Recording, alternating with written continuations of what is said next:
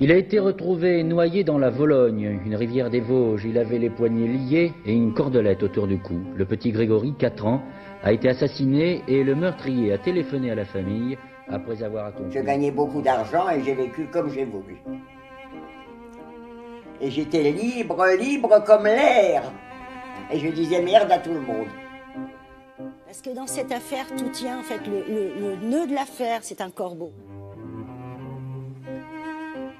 Cécile est en cinquième. À 11 ans, elle a l'habitude d'aller seule au lycée. Ses parents travaillent plus tôt. Ce C'est pas de l'intrépidité, c'est du courage. Parce que l'intrépidité, c'est la connerie. C'est, allez, on charge. On y va, la castagne. Le courage, c'est de vaincre sa peur.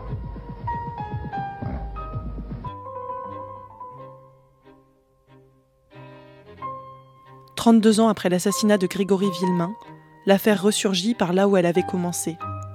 Les lettres anonymes. Patricia Touranchot publie sur les jours l'enquête de la mort de cet enfant de 4 ans.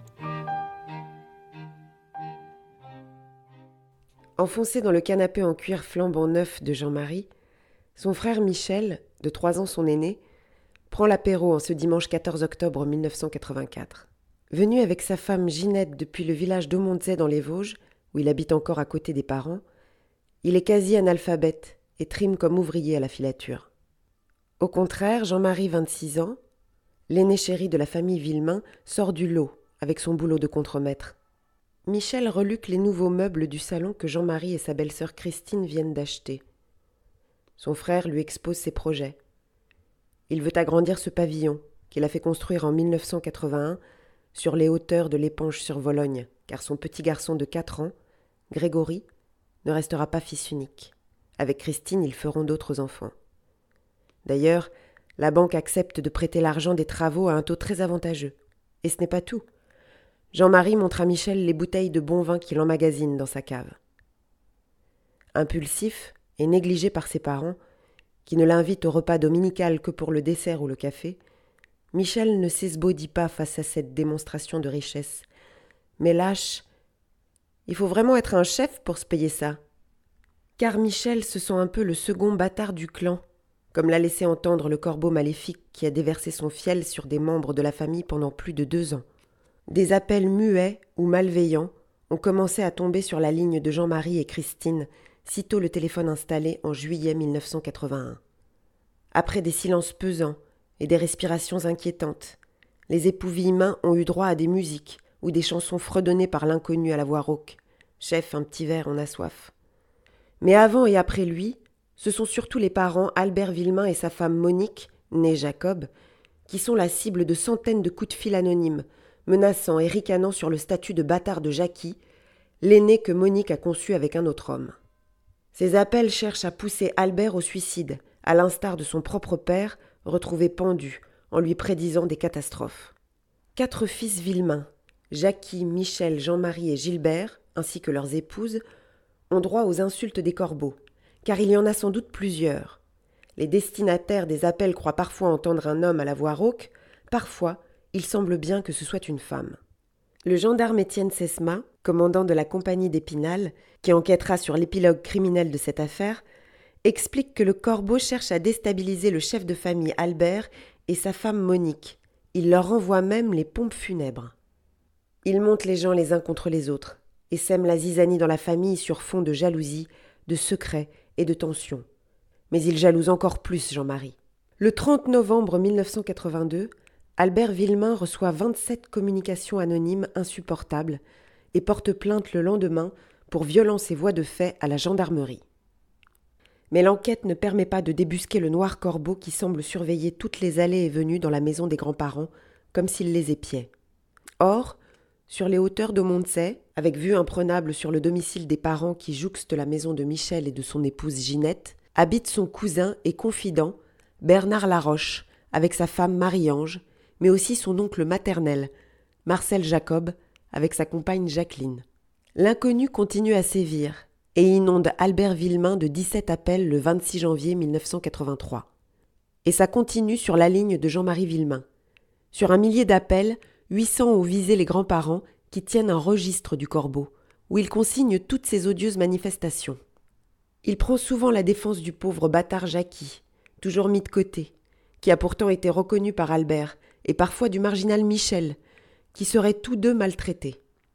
Il se focalise sur le patriarche, un homme qui compte dans l'usine textile Walter de Montsey qui a embauché trois de ses fils, et sur Jean-Marie, devenu cadre à la fabrique de pièces de voitures autocoussins. En ce printemps 1983, le corbeau trouve un autre moyen d'expression. Un premier mot anonyme sans enveloppe, découvert le 4 mars 1983, coincé dans les volets de la maison de Jean-Marie, indique froidement Je vous ferai votre peau à la famille Villemain. Villemain écrit M-I-N. Le colonel Sesma écrit dans son livre Les deux affaires Grégory que le patronyme est écorché à dessein pour faire croire qu'il n'en est pas un membre direct. Les ultimes croissements du corbeau, avant de se taire pour cause d'écoute téléphonique, sont le 24 avril 1983 pour Jean-Marie sur son téléphone professionnel car sa ligne personnelle a changé et est désormais sur liste rouge. Apparemment, le malfaisant n'appartient pas au petit cercle d'initiés qui connaît le nouveau numéro. La voix mauvaise menace de brûler son beau pavillon. Mais Jean-Marie le tacle. Je m'en fous. Alors le trublion entend violer et tuer sa femme Christine. Mais Jean-Marie fait mine de s'en moquer pour ne lui laisser aucune prise. J'ai de l'argent, je trouverai une autre minette. Enfin, le corbeau annonce qu'il s'attaquera à son fils Grégory. Je m'en prendrai à ton mioche. Ça te fera plus de mal. Et ça fait mouche. Jean-Marie sort de ses gonds. Espèce de fumier. N'essaie pas de toucher au gamin ou t'es un homme mort. Les parents reçoivent un autre message posté de Bruyère le 27 avril, avec les mêmes caractères typographiques en majuscules que sur le premier, et qui apparaît encore plus ciblé par le corbeau. Si vous voulez que je m'arrête, je vous propose une solution. Vous ne devez plus fréquenter le chef. Vous devez le considérer lui aussi comme un bâtard, le mettre de côté, par vous et ses frères et sœurs. Si vous ne le faites pas, j'exécuterai mes menaces que j'ai faites au chef pour lui et sa petite famille. Il se consolera avec son argent. À vous de choisir, la vie ou la mort. Certains mots ont été soulignés bâtard, chef, famille et mort. Quelques jours plus tard, le 17 mai, un second courrier du même acabit parvient à Albert et Monique. Je vois que rien n'a changé chez vous. Il y en a toujours que pour les mêmes. Et le chef vient toujours. Autour du chef. Du balèze. Il peut arrêter de chier dans son slip. Je ne veux pas lui faire de bobo au balèze de maman, ni à sa pain-bêche de gonzesse, ni à son mioche. Jackie ne serait pas mieux estimé pour ça. Et il sera toujours considéré comme un bâtard, le pauvre mec. Eh, toi le vieux, tu en as pris un coup de vieux. Tu m'as l'air bien malade. Et oui, le vieux. J'arrête, et tu ne sauras jamais qui t'a fait chier pendant deux ans. Je me suis vengé, car je vois que tu rumines. Tu ne te pendras peut-être pas, mais je m'en fous, car ma vengeance est faite. Je te hais au point d'aller cracher sur ta tombe le jour où tu crèveras. Jackie n'est peut-être pas plus estimé, mais je m'en fous. Je me suis vengé. Ceci est ma dernière lettre, et vous n'aurez plus aucune nouvelle de moi. Vous vous demanderez qui j'étais, mais vous ne trouverez jamais.